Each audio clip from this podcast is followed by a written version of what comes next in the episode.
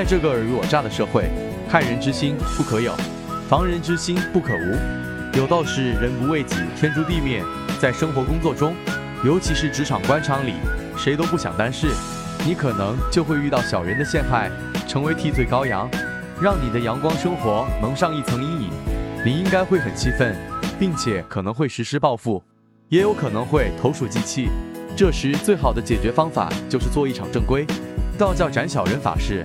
使小人作奸犯科，不能近身，适用于事业遇小人排挤、生意遇小人陷害、生活遇小人纠缠的善性。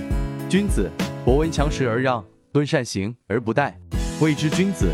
简单说就是指有才德的人。小人，君子的反义词，通常指社会生活中喜欢明争暗斗、做翻弄是非、挑拨离间、隔岸观火、落井下石、施诈之类坏事的人。亲君子，远小人。这是古人对付小人最委婉的一招，殊不知已经不再适应当今这个经济发展迅速的社会了。当今社会做事讲究流程管理与团队合作精神，而小人是我们工作中必须相处的一环，惹不起还能躲不起，第这种做法已经不再适合了。所以远小人肯定是不行的，毕竟要一起共事。故此，对于小人，应当勇于亮剑，予以降服。化解小人的法事可以直接咨询仁泽易道来进行化解，这样就能让我们的运势得到很好的发展了。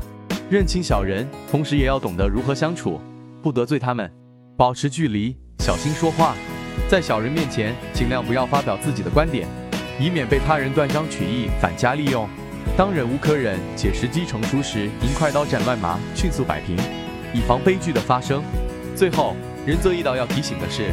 只有正规道观，科以法事才有法力，其他外门邪道都会被反噬。